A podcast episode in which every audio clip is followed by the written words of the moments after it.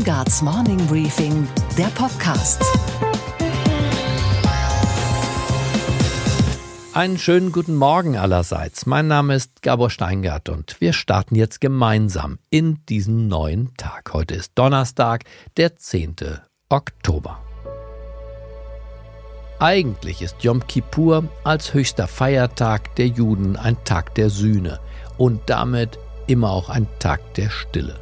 Die Gläubigen arbeiten nicht, sie widmen sich dem Gebet. Gestern wurde diese andächtige Stille zerschnitten durch Schüsse. In Halle an der Saale hat ein Mann in Kampfmontur, Sie alle werden die Bilder gesehen haben, zwei Menschen getötet. Ja, also der Mann kam auf den Dönerladen zu. Ich habe sofort gesehen, dass was falsch ist, weil er hatte halt äh, ja, ein Sturmgewehr und einen Helm und äh, auf einmal wirft er, was aussah wie eine Granate, es hatte so eine Klebebandfolie drumherum.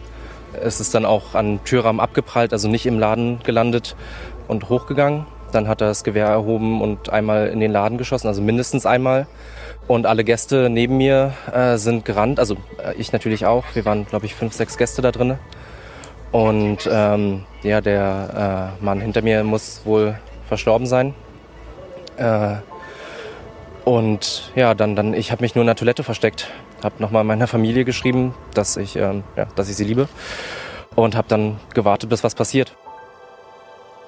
Der Täter ist nach allem, was wir heute Morgen wissen, 27 Jahre alt, heißt Stefan B. Er ist offenbar ein Einzeltäter. Der Innenminister spricht von einem rechtsextremen antisemitischen Hintergrund der Tat. Der Mann wollte in die Synagoge eindringen, was ihm misslang, denn die war Gott sei Dank verriegelt innen drin 80 bis 100 Gläubige. Der Mann hatte vor, die offenbar geplante Ermordung der Gläubigen als Film ins Internet zu stellen. Mit einer Helmkamera zeichnete er seinen Angriff auf die Synagoge auf. Auch die Tötung der zwei Menschen ist hier in ihrer ganzen Unmenschlichkeit zu sehen. Diese Bilder fanden später ihren Weg ins Internet. Nach einem Schusswechsel mit der Polizei und seiner Flucht wurde er schließlich gefasst. Diese Tat bedeutet keine Zäsur, sondern nur die traurige Bestätigung der Gewissheit, dass es in Deutschland kein unbeschwertes öffentliches Leben für Menschen jüdischen Glaubens gibt. Der antisemitische Hass verlässt immer wieder die virtuellen Räume der rechtsextremen Internet-Echokammern, um sich in realen Terror zu verwandeln. Das war ein bitterer Tag für uns alle. Wir lernen, das jüdische Leben in Deutschland wird durch wohlmeinende Worte bereichert, aber nicht geschützt. Marina Weißband, Publizistin, eine Jüdin, die in Kiew geboren wurde und die heute in Münster und Berlin lebt, schrieb gestern Abend bewegende Worte. Ich wünschte, ich fände Worte. Ich wünschte, es gebe Sicherheit. Unsere Themen heute. Es geht um die Geldpolitik der EZB und ihre gefährlichen Nebenwirkungen. Darüber spreche ich mit Christian Thiemann, der einst als Generaldirektor der EZB und persönlicher Berater von Jean-Claude Trichet und später dann von Mario Draghi gearbeitet hat. Die Hauptproblematik besteht darin, dass es sichere Portfolien destabilisiert. Und äh, es bedeutet jetzt, dass für viele individuelle Anleger es sehr schwer ist, sichere Anlageformen zu finden. Morgen beginnt der Deutschlandtag der Jungen Union, der Nachwuchsorganisation der CDU und der CSU. Und in Wahrheit dauert dieser Deutschlandtag nicht ein, sondern drei Tage. Und da wird es auch um die mögliche Urwahl des nächsten CDU-Kanzlerkandidaten gehen, wie sie die JU in dieser Woche gefordert hat. Dazu gleich JU-Chef Tillmann Kuban. Die Parteivorsitzende hat traditionell ein Zugriffsrecht, aber natürlich gibt es viele äh, Köpfe, die auch äh, in unserer Partei wirken. Wir wissen nicht, was bei der SPD passiert und deswegen sage ich, es ist gut, wenn wir frühzeitig ein Verfahren festlegen, um schnell handlungsfähig zu sein. Außerdem unsere Börsenreporterin Sophie Schimanski berichtet über die Vorzeichen einer weiteren Zinssenkung in den USA. Und wir beschäftigen uns mit dem Mythos vom Transrapid als hochmodernem Fortbewegungsmittel. Und Während alle über Greta Thunberg sprechen, schauen wir auf eine andere Ikone unserer Zeit, die Popsängerin Ariana Grande.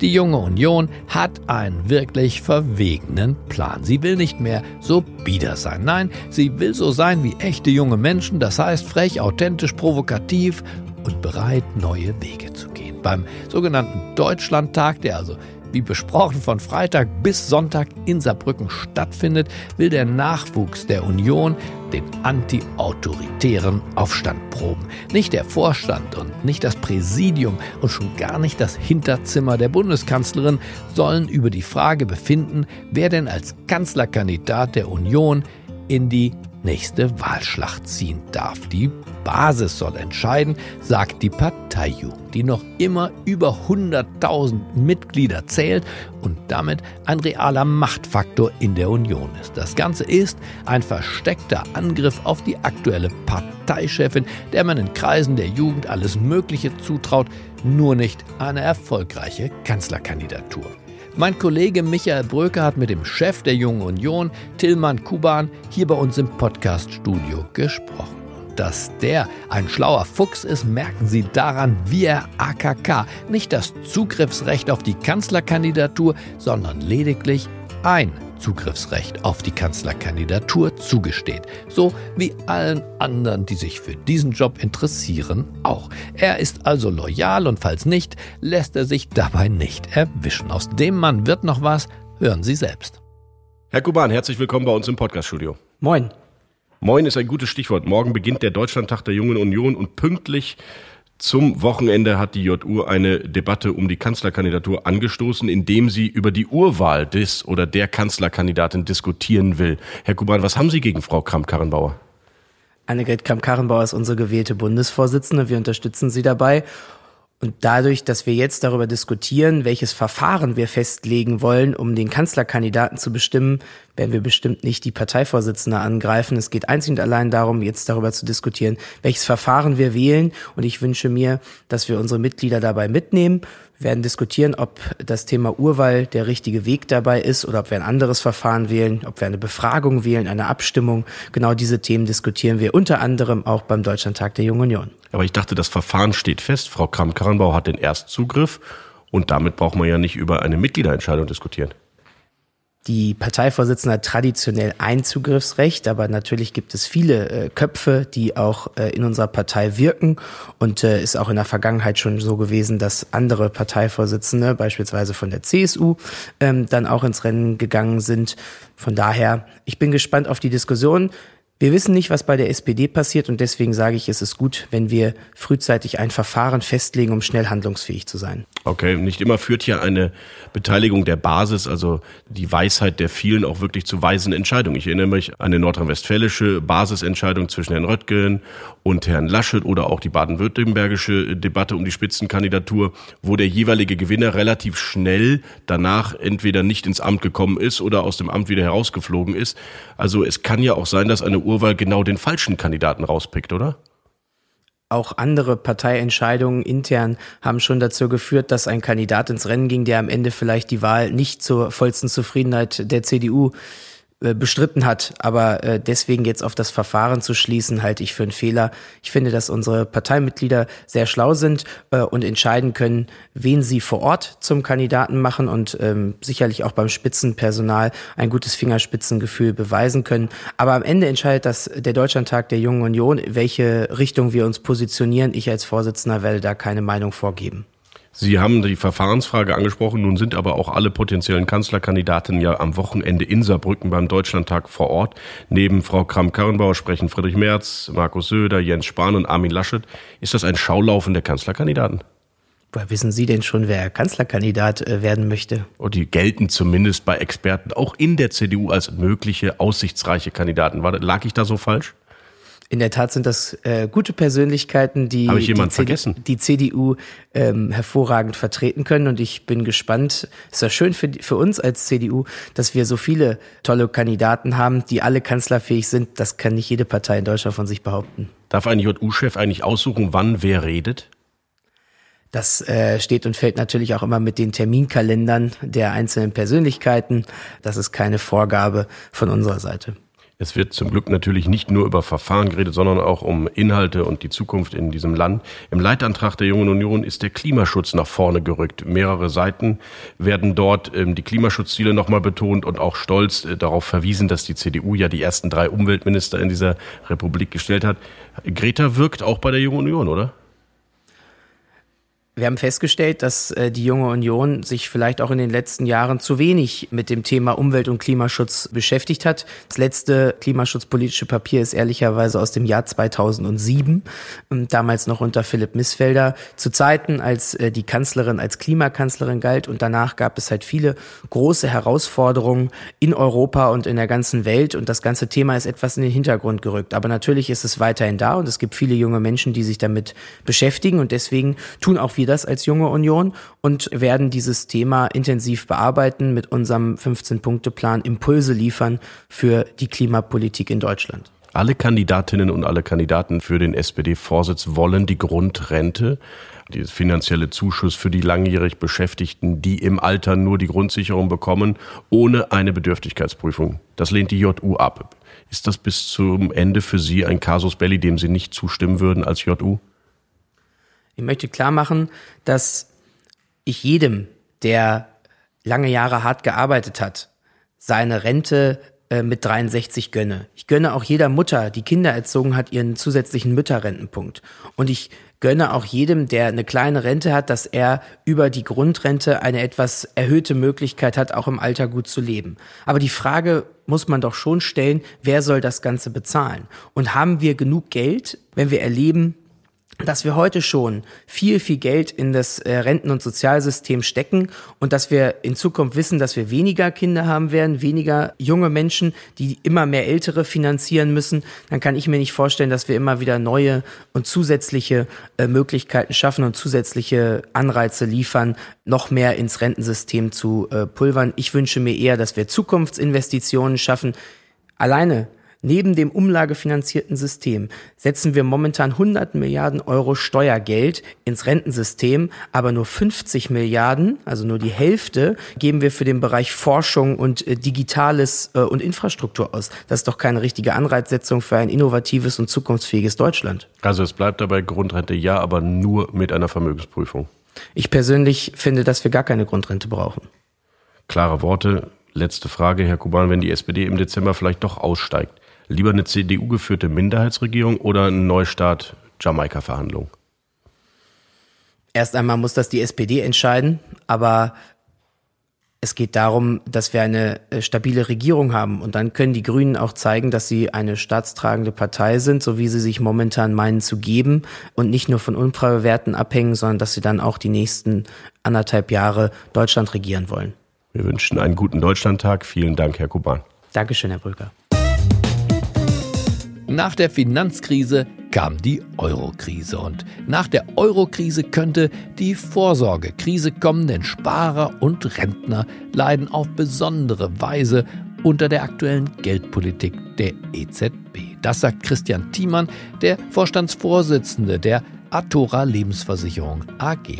Seinen Namen haben Sie möglicherweise noch nie gehört, aber das sollte uns nicht beirren, denn alle innerhalb der Bundesregierung, innerhalb der Bundesbank, der EZB und der EU-Kommission, die sich mit Finanzen und Wirtschaft beschäftigen, kennen Christian Thiemann ganz genau. Er war nämlich in seinem Leben vor der Privatwirtschaft erst beim Weltwährungsfonds in Washington und dann als Notenbanker der ersten Stunde beim Aufbau der EZB dabei und zum Schluss engster Berater ihrer beiden großen Chefs Jean-Claude Trichet und später in gleicher Funktion als Generaldirektor und Berater für Mario Draghi unterwegs. Und das auch an jenem denkwürdigen Tag im Juli 2012. The ECB is ready to do whatever it takes to preserve the euro. Christian Thiemanns Name ist jetzt im Übrigen wieder häufiger zu hören, zum Beispiel dann, wenn es um die Nachfolge der zurückgetretenen deutschen EZB-Direktorin Sabine Lautenschläger geht. Der ehemalige EZB-Notenbanker Thiemann ist also ein Mann, der hohe Fachkompetenz und eine ordnungspolitische Grundhaltung miteinander zu verbinden weiß. Und deswegen dachte ich, könnte es angesichts der in wenigen Tagen anstehenden Besetzung dieses obersten EZB-Führungsgremiums für Sie interessant sein, diesem Mann zuzuhören. Einen schönen guten Morgen, Christian Thiemann. Guten Morgen, Herr Steingart. Wir sprechen heute hier über Geld, richtig? Ja, absolut. Was für Geld eigentlich? Ah, wir sprechen über Zentralbankgeld und äh, die allgemeine Geldentwicklung in der Volkswirtschaft. Und das Sehr in ganz gut. Europa. Denn Sie waren ja einer der ganz frühen Mitarbeiter der Europäischen Zentralbank. Aus Washington vom IMF kommend sind Sie bei der Europäischen Zentralbank angeheuert. Und dann haben Sie gerade wegs zwei EZB-Präsidenten deren Wirken wir später im Geschichtsbuch äh, nachlesen werden, nämlich Herrn Trichet und Mario Draghi begleitet, als Generaldirektor, als Direktor, als Berater von beiden. Was genau hat sie mit Trichet zum Beispiel verbunden? Also erstmal muss ich sagen, dass ich natürlich dazwischen lag eine längere Zeit, in der ich eigene Abteilung geleitet habe und so lernte man sich kennen. Und nach der Lehmann-Pleite fragte er mich, ob ich diese Funktion für ihn einnehmen möchte. Und das heißt letztlich, dass man Seite an Seite, Büro an Büro die gesamte Krise zusammen durchlebt und auch die Antworten der EZB hilft zu formulieren. Das heißt, die Geldpolitik gestaltet. In dem Fall hieß das natürlich die Zinssenkung, die äh, Langfristfinanzierung gestaltet. Bankenrettung organisiert zusammen mit den Regierungen, sehr, sehr viele Konsultationen, Bankenregulierung, Stabilisierungsmaßnahmen und dergleichen mehr. Das waren die Aufgaben mit Jean-Claude Trichet im Wesentlichen. Mario Draghi, wie würden Sie den unterschiedlichen Arbeitsstil der beiden denn beschreiben? Ähm, bei Mario Draghi wäre natürlich dann die globale Finanzkrise halb gemeistert, da ging es eher um die Euro-Krise. Und da waren die Themen den Fiskalpakt, die Bankenunion, den Dreijahrestender, an den Sie sich vielleicht erinnern, und dann natürlich um die berühmte Rede Whatever Takes und die Umsetzung geldpolitisch. Von wem die kam die Formulierung? Von Draghi oder von Ihnen? Die kam von Mario Draghi. Ja? Ja. Sicher? Sicher. Sicher? Oder darf man das auch Jahre später nicht sagen? Äh, absolut. Also die Reden des Präsidenten sind sowieso die Reden des Präsidenten. Damit gilt das auch für diese Rede, ja. Verstehe. Das, was damals im Krisenmodus erfunden worden war, dass also die Notenbank nicht einfach nur, sag mal, den Zins ein bisschen hoch und ein bisschen runter setzt, diese Art aktive Politik, wo man in die Geld- und Kapitalmärkte eingreift, war am Anfang sicherlich gerechtfertigt. Wie sehen Sie das heute? Welche Krise bekämpft die EZB eigentlich derzeit? Also ich denke, es gibt zwei unterschiedliche Situationen. Äh, Zur Zeiten der Euro-Krise war das Eingreifen in Kapitalmärkten gerechtfertigt, weil die Kapitalmärkte fundamental dysfunktional waren, nicht mehr funktionierten. Und das sah man, weil es Spekulationen gegen Länder gab. Und diese Spekulation hätte letztlich äh, zum totalen Zusammenbruch des Finanzsystems geführt. Insofern, das war der Rechtfertigungsgrund für die Interventionen. Heute ist die Rechtfertigung eine andere. Heute sagt man nicht mehr, dass die Kapitalmärkte gestört sind, sondern es geht darum, Liquidität zu schaffen in den Märkten und darüber zu sehen, dass man die Kreditnachfrage äh, befeuert, um letztlich die Konjunktur zu stützen. Das ist eine andere Rechtfertigung, die, glaube ich, komplexer ist. Ähm, Stimmt die denn überhaupt? Also äh, in Amerika beginnt man sich Fragen zu stellen über die Effektivität, weil diese Politik natürlich auch zur Folge hat, dass zunächst die Vermögenspreise steigen. Das heißt, ähm, es gibt also keinen sofortigen einfachen Nachfrageeffekt, weil natürlich die gesamten Vermögenspreise steigen, wie wir es ja auch erleben. Vermögenspreise für Aktien zum Beispiel oder eben auch für Immobilien. Das ist ganz richtig, genau. Und das liegt daran, dass man sich den Kapitalmarkt vorstellen kann wie ein System konzentrischer Kreise. Im Zentrum sind die Staatsanleihen. Das sind eigentlich Finanztitel, die unabhängig gepreist werden, nämlich aufgrund von makroökonomischen Annahmen. Im zweiten Kreis sind die Unternehmensanleihen, die im Grunde als Aufschlag auf die Staatsanleihen gepreist werden. Dann kommen die Aktien, die wiederum als Aufschlag auf die Unternehmensanleihen gepreist werden. Und dann kommen die Derivate und strukturierte Produkte und dann außen die Sachwerte. Und was das bedeutet, ist natürlich, äh, das, was wir derzeit sehen, ist, wenn man in die Staatsanleihenmärkte eingreift, kommt die Verzerrung durch die gesamte Struktur der Kapitalmärkte.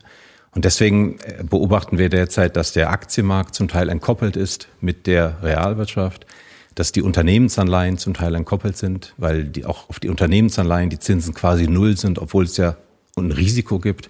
Und natürlich, das geht ja hinein bis in die Immobilien, weil natürlich äh, dadurch auch die Immobilienpreise sich fundamental verändern die Bepreisung in der Mitte ihrer konzentrischen Kreise bei der Staatsanleihe. Da haben wir es ja tatsächlich bei der Bundesstaatsanleihe zum Beispiel dieser Bundesrepublik Deutschland, die uns ja am Herzen liegt, mittlerweile mit einer Negativverzinsung zu tun. Gibt es das Wort eigentlich überhaupt? Denn der Zins war doch immer eine Belohnung für Menschen, die gespart haben, oder? In der Tat, das ist eine wichtige Debatte. Niemand würde in einer Marktwirtschaft einen negativen Zins akzeptieren. Insofern ist ein negativer Zins an sich kein Instrument der Marktwirtschaft.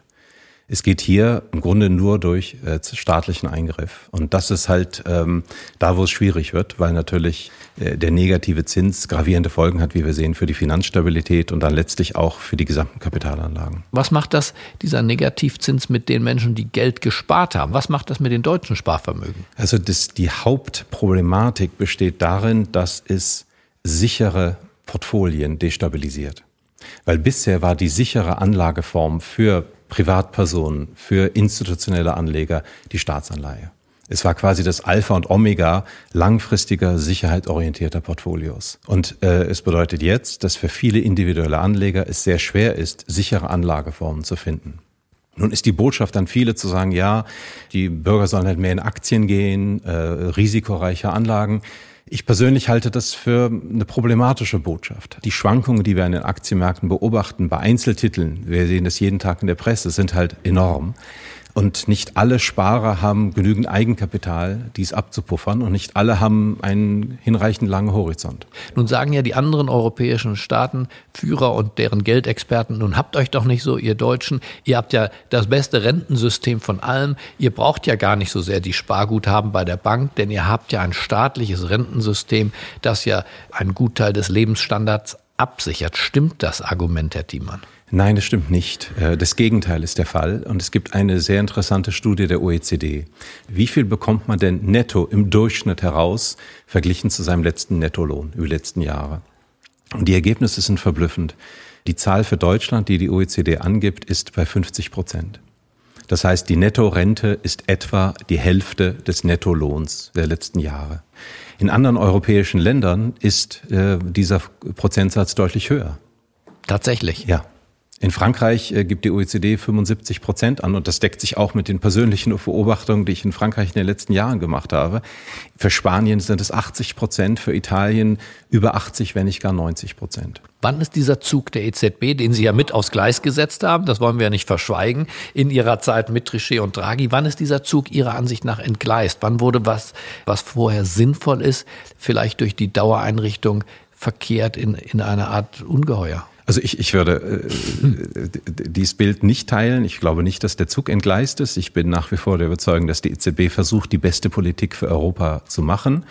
Aber wir sehen natürlich, dass die aktuelle Politik gerade für die größte Volkswirtschaft im Eurogebiet ähm, zu enormen Spannungen führt. Und zwar hier gerade das Eingreifen, was wir diskutieren, bis in die Sozialpolitik, bis in die Rentenpolitik, bis in die private Vorsorge hinein. Und ich glaube, das ist ein Thema, was man einfach offen diskutieren muss und sehen muss, dass man hier mittelfristig auf wieder eine Geldpolitik kommt, die vielleicht doch einen besseren Mittelweg findet äh, noch einen besseren Ausgleich findet zwischen den ganz offen unterschiedlichen Gegebenheiten in der Währungsunion.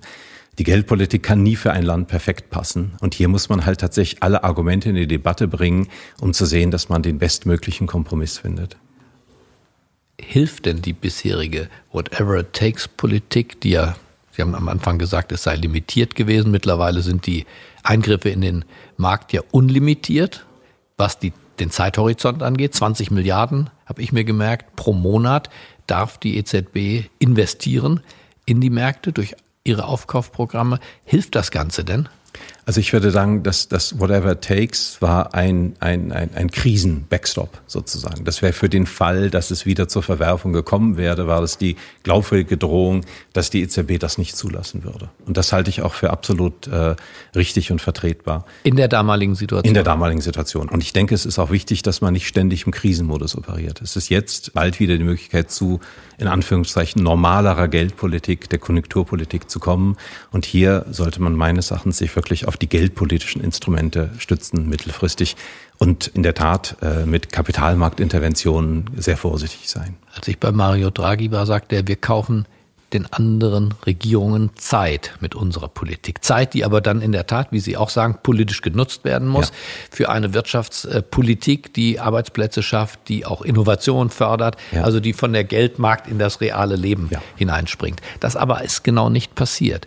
Die Staaten, insbesondere aber Italien, haben sich nicht äh, Zeit kaufen lassen für eine aktive Wirtschaftspolitik, sondern Zeit kaufen lassen indem sie dann bequem wurden und die Staatsverschuldung hochgefahren haben. Ich glaube, man muss einfach darauf hinweisen, dass in der Währungsunion die Länder auch Anstrengungen machen müssen, um diese Zeit, die sie halt haben, zu nutzen. Das ist tatsächlich sehr wichtig. Also man kann Vollbeschäftigung erreichen, aber man muss tatsächlich ähm, in, in einer Wettbewerbsökonomie sehen, dass man strukturell aufgestellt ist, kostenseitig aufgestellt ist, sodass man in der globalisierten Welt sich behaupten kann. Wie kommt man aus diesem Szenario eigentlich wieder raus? Meines Erachtens gibt es eine Chance, Europa viel stärker über Projekte und Initiativen zu definieren. Nämlich nicht, dass man sagt, wir stellen nur Geld bereit und Budgets bereit, weil ich glaube, äh, Gesamteuropa hat, hat äh, genügend hohe Steuern. Die Idee ist eher, Projekte zu machen, die die Mitgliedstaaten allein nicht machen können. Projekte etwa im Bereich Digital. Ein Schlüsselthema für Deutschland, aber für, für Gesamteuropa. Zweitens im Bereich Energie. Äh, Klimaschutz, ein ganz zentrales Thema. Und drittens äh, die Themen Raumfahrt, Verteidigung und so weiter, wo man wirklich europäische Initiativen machen kann, und wo man auch dann für diese Projekte Geld in die Hand nehmen kann, nicht für einen allgemeinen Fonds, sondern für ganz konkrete Projekte. Und die kann man auch dann in den einzelnen Ländern platzieren, sodass die da wirklich Beschäftigungswirkungen haben. Und ich denke, das ist eine Möglichkeit, Europa positiv voranzubringen, mit einer positiven Botschaft, nicht über Geld, sondern über Projekte, über Ideen, die es Europa insgesamt schaffen und den Ländern individuell gestatten, in dieser globalisierten Welt sich besser zu behaupten. Also ich entnehme Ihren engagierten Worten, dass Sie doch eigentlich am liebsten bei der EZB wieder wirken würden und nicht in der Privatwirtschaft. 2013 sind Sie dort gegangen? Ich bin Ende 2013 gegangen, als die Lage tatsächlich ähm, stabilisiert war. Der Zehn-Jahres-Bund stand bei zwei Prozent, die italienische Staatsanleihen bei vier Prozent.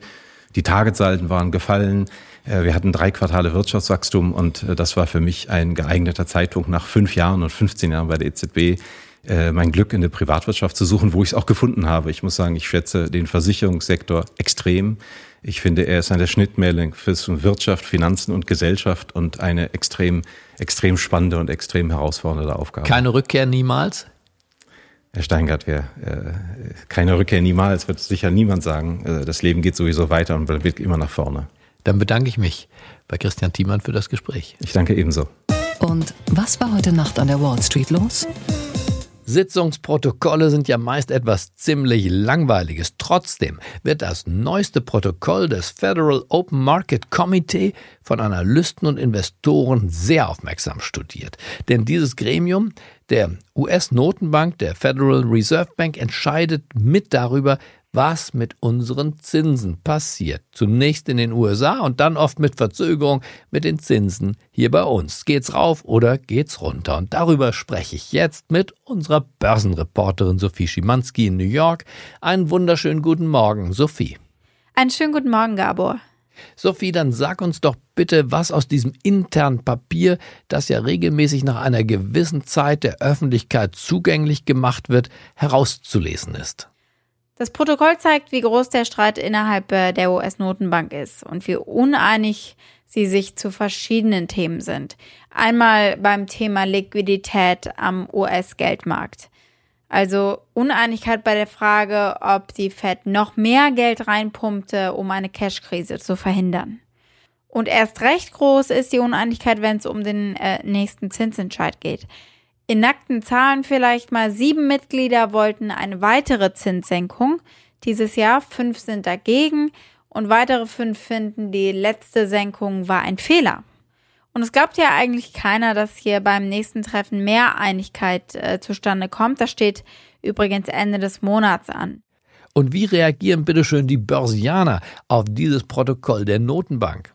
Ja, für die Börsianer ist die Welt in dem Fall nicht schwarz oder weiß, sondern sie ist wirklich voller Grautöne. Dass die Fed signalisiert, das Anleihenkaufprogramm wieder hochzufahren, das freut sie, weil das natürlich Geld in die Wirtschaft spült. Weniger erfreut sind sie über die Uneinigkeit des Fed-Gremiums. Ich habe es äh, gerade angesprochen.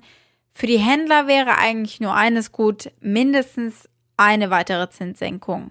Am liebsten natürlich noch zwei dieses Jahr, denn noch zwei Fetttreffen stehen eben an, zwei Gelegenheiten.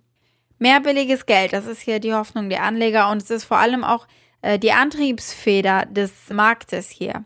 Denn die Wirtschaftsdaten, die rechtfertigen die Rekordpreise hier an der Wall Street gerade nicht. Okay, Gabor. Und was hat dich heute Morgen wirklich überrascht?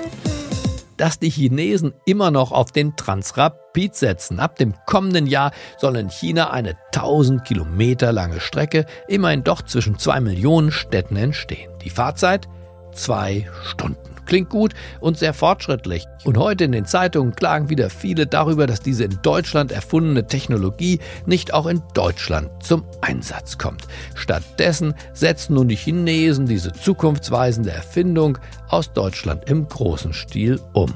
Nur, wahrscheinlich haben all diejenigen, die von einem deutschen Transrapid träumen, noch nie in diesem Wunderzug gesessen.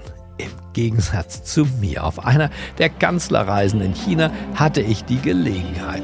Das wünscht man wirklich keinem. Man denkt ja bei der Magnettechnik, dass diese Züge sanft dahingleiten wie ein Adler nicht die Spur. Bei mir hat das Gefährt, das bis auf 350 Stundenkilometer beschleunigte, ganz schrecklich gewackelt und geruckelt wie eine Geisterbahn. Und am liebsten hätte ich mich angeschnallt oder wenn das gegangen wäre, wäre ich auch ausgestiegen. Schon der Gedanke, sich während der Fahrt im Zug zu bewegen, war befremdlich, ehrlich gesagt, weshalb auch alle sitzen geblieben sind. Draußen flogen Landschaften und Häuser vorbei als hätte der Magnet im Erdinnern seine Anziehungskraft verloren. Kurz und gut, ich war froh, als das Ganze vorbei war. Aber vielleicht fahren andere ja auch gern mit diesem Wunderzug und womöglich vergibt die Kommunistische Partei Chinas beim Social Scoring ja auch Bonuspunkte, zum Beispiel für schwindelfreie Tapferkeit. In Berlin tritt heute eine Künstlerin auf, die mit dem Terror ihre eigenen schmerzhaften Erfahrungen machen musste. Ariana Grande.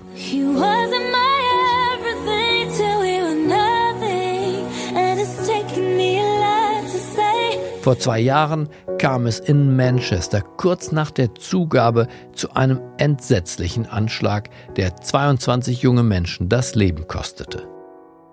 Die Sängerin hat sich danach nicht verkrochen und gab nur wenig später ein viel beachtetes Benefizkonzert gegen den Terror, gegen die Angst vor allem und für die großartige Idee einer trotzigen Zuversicht, dass wir alle uns nicht vor den wenigen verstecken sollten.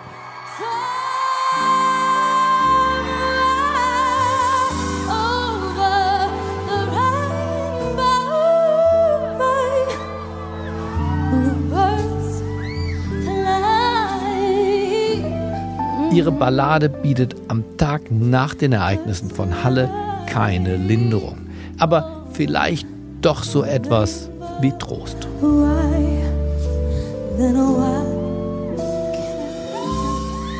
Ich wünsche Ihnen trotz alledem einen zuversichtlichen Start in diesen neuen Tag. Bleiben Sie mir gewogen. Es grüßt Sie auf das Herzlichste, Ihr Gabor Steingart.